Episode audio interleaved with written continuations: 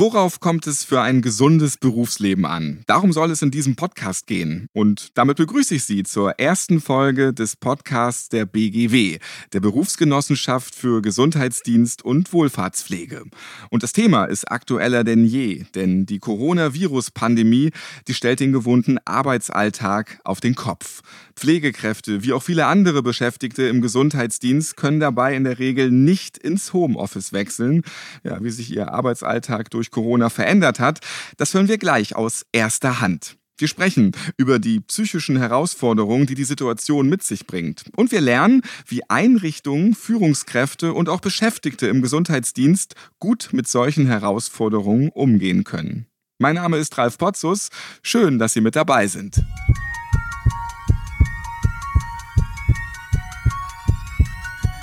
Herzschlag für ein gesundes Berufsleben. Der BGW-Podcast.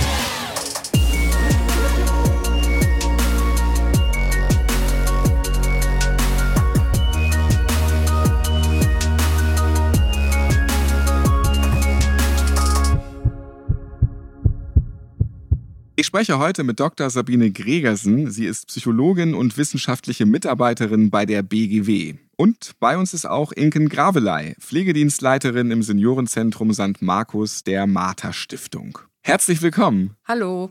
Ja, hallo.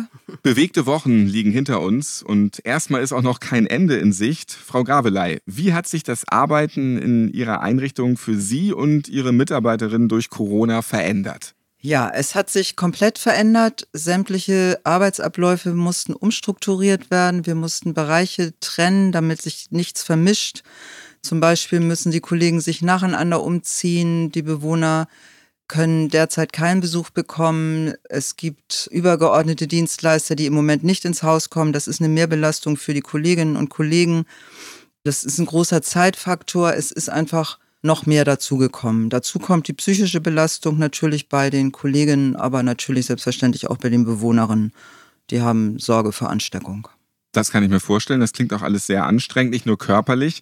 Wie gehen Ihre Kollegen und Kolleginnen damit um? Ja, die Kolleginnen und Kollegen sind auf der einen Seite der festen Überzeugung, dass es ihr Job ist. Wir sind größtenteils examinierte Kräfte und dazu gehört einfach, Bewohner zu schützen, bestens zu pflegen für sie da zu sein. Und dieser Virus ist natürlich ein neuer Virus, aber nichtsdestotrotz haben wir immer mal wieder auch andere Viren wie Rotaviren oder Noroviren.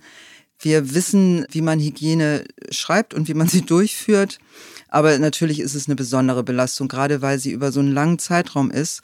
Und dazu kommen die privaten Einschränkungen, weil alle Kolleginnen und Kollegen derzeit wirklich nur arbeiten und nach Hause gehen und soziale Kontakte größtenteils meiden, um die Bewohner zu schützen. Frau Dr. Gregersen, Beschäftigte im Gesundheitsdienst arbeiten während der Corona-Pandemie unter sehr erschwerten Bedingungen. Wir haben es eben gehört.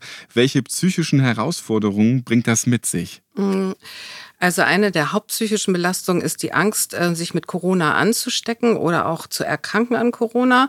Und ich möchte jetzt hier an dieser Stelle nochmal sagen, auch trotz der Umsetzung von Maßnahmen zum Infektionsschutz weil zum Beispiel Maßnahmen nicht greifen, Personen sich nicht an die Vorgaben halten, also Abstandsregeln werden nicht eingehalten. Und das äh, bewirkt, dass ähm, trotz Umsetzung von Hygienemaßnahmen man Angst hat, sich anzustecken. Welche Folgen kann die enorme psychische Belastung denn haben? Die Folgen können verschiedenartig sein. Sie können sich auf der individuellen Ebene des einzelnen Beschäftigten auswirken. Sie können aber auch Auswirkungen auf die Teamebene haben oder auch auf die Qualität der Arbeit und auf der individuellen Ebene kann das sehr unterschiedlich sein. Es kann körperlich sein, dass ich Herzklopfen habe, Atemnot, Übelkeit oder emotional, dass ich mit einer Gereiztheit reagiere oder Angst habe, Gefühl von Unmacht und kognitiv kann es sich auswirken, das ist ja immer unterschiedlich, dass ich Denkblockaden haben kann, Konzentrationsschwierigkeiten, dass ich nicht abschalten kann, wenn ich zu Hause bin und bei dem Verhalten, dass ich äh, zum Beispiel zu viel oder zu wenig und zu schnell esse. Das ist auf der individuellen Ebene. Auf der ähm, Teamebene kann es kommen zu, zu Konflikten, weil man merkt, die Menschen reagieren individuell auf die Situation, dass der eine mehr Pausen braucht als der andere und es zu fehlender gegenseitiger Unterstützung kommt, weil jeder versucht, alleine am besten durch die Situation zu kommen. Und wenn ich dann nochmal auf die Qualitätsebene gucke, kann es auch sein, dass es durch diese Maßnahmen und durch diese veränderten Arbeitsabläufe zu Fehlern kommt, dass Hygieneregeln nicht so eingehalten werden können, ähm, wie man das einfach vorgehabt hat oder geplant hat. Das wirkt dann wahrscheinlich auch noch nach, auch wenn die Krise überstanden ist. Ja, es ist so, dass wir immer wieder feststellen, dass ähm, Personen in der Krisensituation gut funktionieren und mit außergewöhnlichen Belastungssituationen auch sehr gut umgehen können. Wenn aber dann die Krisensituation vorbei ist oder sie sich scheint zu entspannen, dann erst die Reaktion kommt. Also es ist eben so, dass wir alle, ich sag mal alle, können wir eine Zeit lang an der Grenze unserer Leistungsfähigkeit arbeiten und mit Überforderungssituationen umgehen. Wenn wir das aber zu lange machen, weil wir nach der Krisensituation nicht abschalten können oder weil wir kontinuierlich weitermachen, dann kommt es zur Auswirkung auch wenn sich die Situation scheinbar schon entspannt hat. Und da ist es extrem wichtig, äh, sozusagen auch noch in der Situation, dass Führungskräfte ein Auge auf den Beschäftigten haben und gucken, was können wir tun, reagiert jemand vielleicht auch später. Frau Gravelei, welche Angebote für die Beschäftigten gibt es in Ihrer Einrichtung, um genau das aufzufangen, was Frau Dr. Gregersen eben erklärt hat? Das Wichtigste ist, denke ich, der Austausch. Ähm, die Kollegen müssen jederzeit das Gefühl haben und auch die Möglichkeit haben, sprechen zu können, ihre Sorgen und Ängste benennen zu können, auch ihre Erschöpfung benennen zu können und die Bereitschaft der Leitung muss vorhanden sein, da Wege zu finden, um einfach auch Pausen einzubauen durch freie Tage oder eben auch verlängerte Pause direkt am Tag. Ähm, wir haben ein konkretes Angebot. Wir haben eine Seelsorgerin im Haus, die fest angestellt ist. Diese Seelsorgerin ist selbstverständlich nicht nur für die Bewohner da, sondern auch für die Kolleginnen und Kollegen und gerade in jetziger Zeit mehr als nötig. Wir haben tatsächlich die Pausenregelung umstrukturiert, dass jeder jederzeit in Pause gehen kann, weil wir die Mitarbeiter Stunden etwas erhöhen konnten durch Bereitschaft der Kollegen und durch Umstrukturierung, sodass einfach Entspannungsphasen da sein können. Zusätzlich haben wir eine unglaubliche Hilfe aus der Nachbarschaft, das würde ich auch gerne erwähnen, die uns wirklich so viele Geschenke macht und so viel Zuspruch gibt. Das tut den Kolleginnen und Kollegen einfach sehr gut. Das ist ja sehr schön. Das mhm. ist äh, Motivation, das glaube ich. Jetzt für andere auch mal, welche von diesen Angeboten für die Beschäftigten würden Sie auf jeden Fall weiterempfehlen? Also was ist da das Allerwichtigste? Ich glaube, das Aller, Allerwichtigste ist die Zeit zum Sprechen. Also wir haben täglich um zwölf eine offene Runde, wo jeder kommen kann, wo das Wichtigste ausgetauscht wird und wo auch Zeit ist, um Sorgen und Ängste zu benennen. Und ich glaube, die Bereitschaft, auf die Sorgen und, und die Bedürfnisse der Kollegen einzugehen, das ist das Allerwichtigste, dass man den einfach spontan auch einfach mal Freizeitpause oder was auch immer ermöglichen kann. Frau Dr. Gregersen, was können Einrichtungen darüber hinaus tun, um ihre Beschäftigten in einer solchen Ausnahmesituation mit der Pandemie, wie wir sie im Moment erleben, zu stärken? Also ich denke, dass man darüber hinaus gar nicht so viel tun kann. Ich sehe auch den Punkt Kommunikation, Information und Transparenz als einer der wichtigsten Punkte, worüber Einrichtungen ihre Mitarbeiter oder ihre Mitarbeitenden unterstützen können. Also warum ähm, haben wir Arbeitsabläufe verändert? Warum werden Stationen geschlossen? Wieso gibt es vielleicht auch Kurzarbeit? Wieso haben wir uns für die Umsetzung des Hygienekonzeptes so und so entschieden? Wir sagen immer, extrem wichtig ist in solchen Situationen ein, und auch darüber hinaus, also zu verstehen, warum gewisse Entscheidungen ähm, so getroffen worden sind, also die Sinnhaftigkeit nachvollziehen zu können. Was bedeutet das Ganze ganz konkret für meine Tätigkeit? Also äh, resultiert daraus mehr Arbeit? Muss ich andere Tätigkeiten übernehmen? Also dass ich das verstehen kann, was ich da tun soll. Und im dritten Schritt, was machen wir eigentlich, wenn es Schwierigkeiten gibt? Also wie gehen wir, wie, wie machen wir das Ganze auch handhabbar? Das sehen wir als die zentralen Punkte an.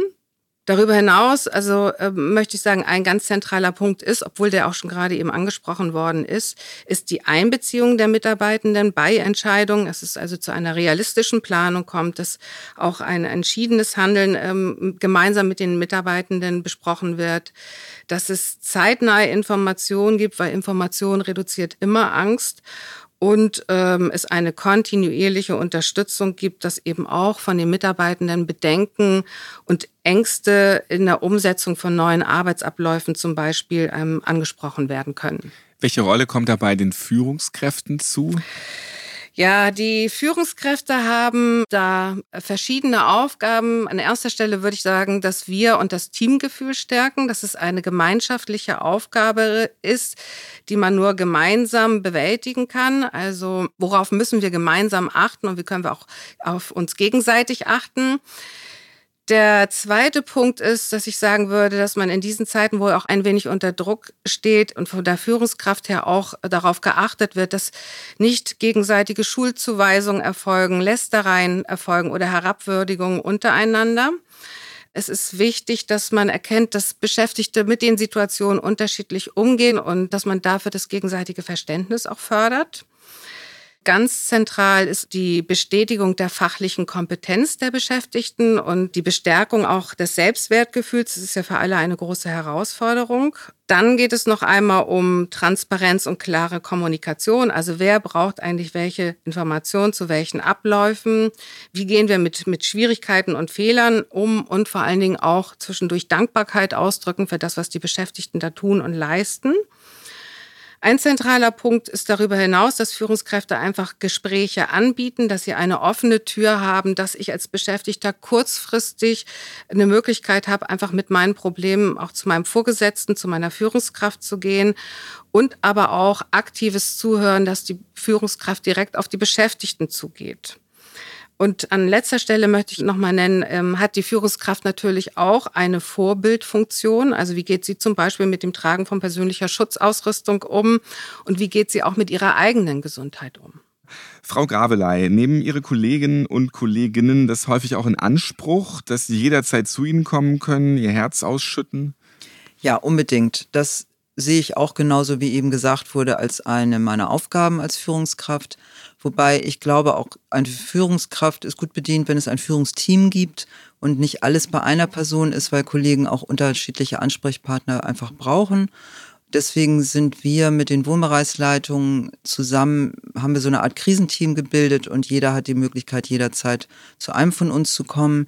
Schlussendlich ist es natürlich meine Entscheidung, wenn tatsächlich etwas entschieden werden muss im Sinne von, soll er jetzt ins Krankenhaus oder so ganz praktische Sachen, die einfach passieren, weil jemand Fieber hat, dann bin letztendlich ich diejenige, die angerufen wird und das absichert. Nichtsdestotrotz sage ich aber auch immer, Fachkompetenz, die Entscheidung trage ich immer mit. Ihr wisst, was ihr zu tun habt, so. Aber ich bin letztendlich immer da und immer bereit und habe das Telefon auch immer an. Wie geht es Ihnen persönlich damit? Das ist ja auch eine Belastung für Sie. Das ist eine Belastung ohne Frage und die letzten drei Monate sind jetzt auch nicht die schönsten meines Lebens, aber es ist meine Aufgabe und wir, denke ich, haben das gemeinsam gut hingekriegt. Ich selber persönlich würde sagen, es geht mir gut, aber ich bin erschöpft. Was wir auch an Rückmeldungen bekommen aus den Einrichtungen, äh, dass trotz der vielen Herausforderungen oder gerade wegen dieser vielen Herausforderungen im Zusammenhang mit der Corona-Pandemie ganz viele Einrichtungen mit einem gestärkten Wir-Gefühl herausgehen und sagen, das schaffen wir gemeinsam und dass das den Zusammenhalt nochmal stark gestärkt hat. Ja, das kann ich deutlich bestätigen. Wenn eben diese ganzen Gegebenheiten wie Transparenz und Austausch da sind, kommt es zu einem ganz großen Wir-Gefühl unter der Mitarbeiterschaft in allen Bereichen, aber auch gemeinsam mit den Bewohnern. Es ist plötzlich eine ganz große Einheit, fast gegen das Virus da und das hat, weiß Gott, auch seine schönen Seiten oder motivierenden Seiten.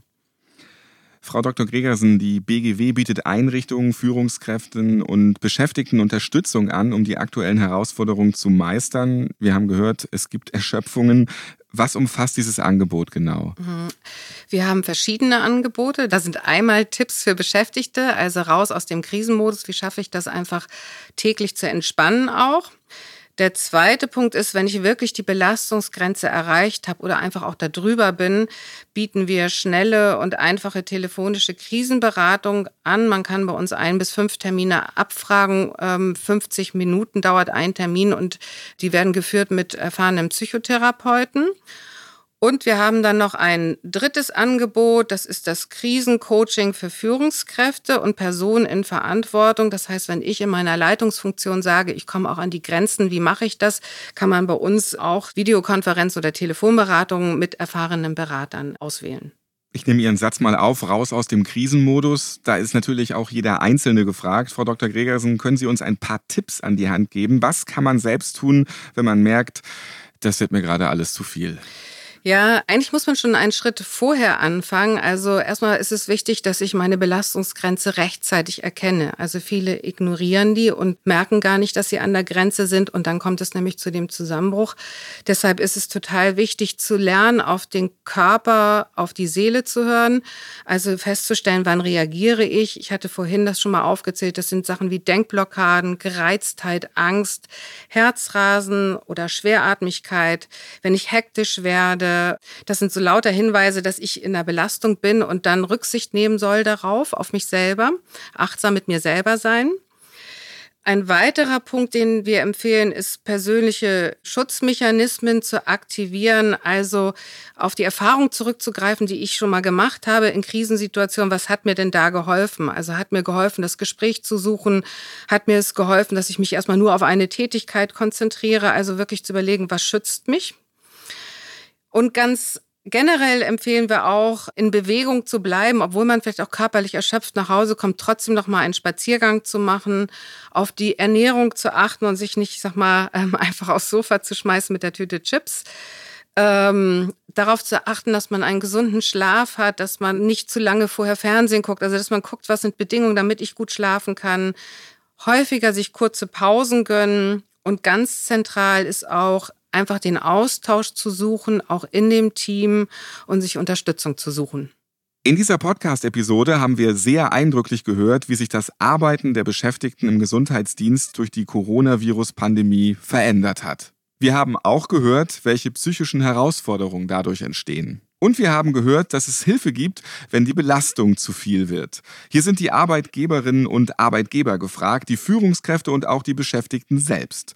Überforderung erkennen, akzeptieren und vor allem rechtzeitig darüber reden. Das ist ein wichtiger Ansatzpunkt und Unterstützung annehmen. Die BGW macht hier zahlreiche Angebote. Frau Dr. Gregersen, wo finden Einrichtungen und auch Beschäftigte dazu einen Überblick? Auf unserer BGW-Internetseite, wenn Sie ähm, Corona eingeben, kommen Sie direkt auf die Seite, wo all diese Angebote abrufbar sind. Vielen herzlichen Dank an Sie, Frau Dr. Gregersen, für die Tipps und die Einschätzung der aktuellen Situation aus psychologischer Sicht. Und vielen Dank an Sie, Frau Inken Gravelei, für Ihren bewegenden Bericht aus dem aktuellen Pflegealltag. Alles Gute für Sie beide, vor allem eine gute Gesundheit. Dankeschön. Ja, vielen Dank. Sie arbeiten im Gesundheitsdienst und möchten von Ihren Erfahrungen während der Corona-Pandemie berichten. Sie haben Anregungen für uns oder einen Themenvorschlag für eine unserer nächsten Podcast-Folgen.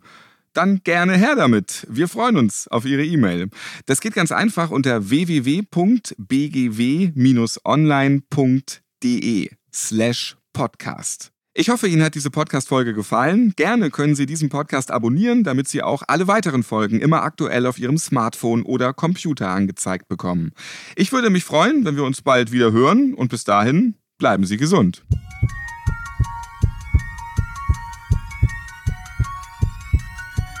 Herzschlag für ein gesundes Berufsleben. Der BGW-Podcast.